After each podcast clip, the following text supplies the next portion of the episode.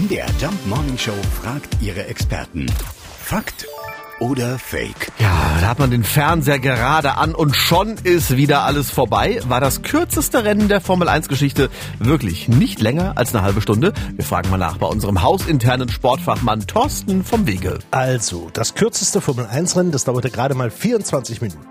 Man stelle sich vor, die fliegen nach Australien, liegt nicht gerade um die Ecke. Dann Training, Qualifying und dann das Rennen. Und nach nicht mal einer halben Stunde schüttet das derartig, dass die Piste zum Schwimmbecken wird und an sich auch überhaupt nicht mehr zu denken ist. Normalerweise legt sich so ein Unwetter ja wieder, aber 1991 in Adelaide eben nicht. Und damit war nach ein paar Runden Feierabend. Dafür haben sie dann 20 Jahre später, also 2011, in Montreal ordentlich Überstunden geschrubbt. Das Rennen ging sagenhafte vier Stunden, vier Minuten und 39 Sekunden. Erst dann kam die karierte Flagge. Grund war übrigens auch in Kanada der Regen. Fakt oder Fake? Jeden Morgen um 5.20 Uhr und 7.20 Uhr in der MDR Jump Morning Show mit Sarah von Neuburg und Lars Christian Kade.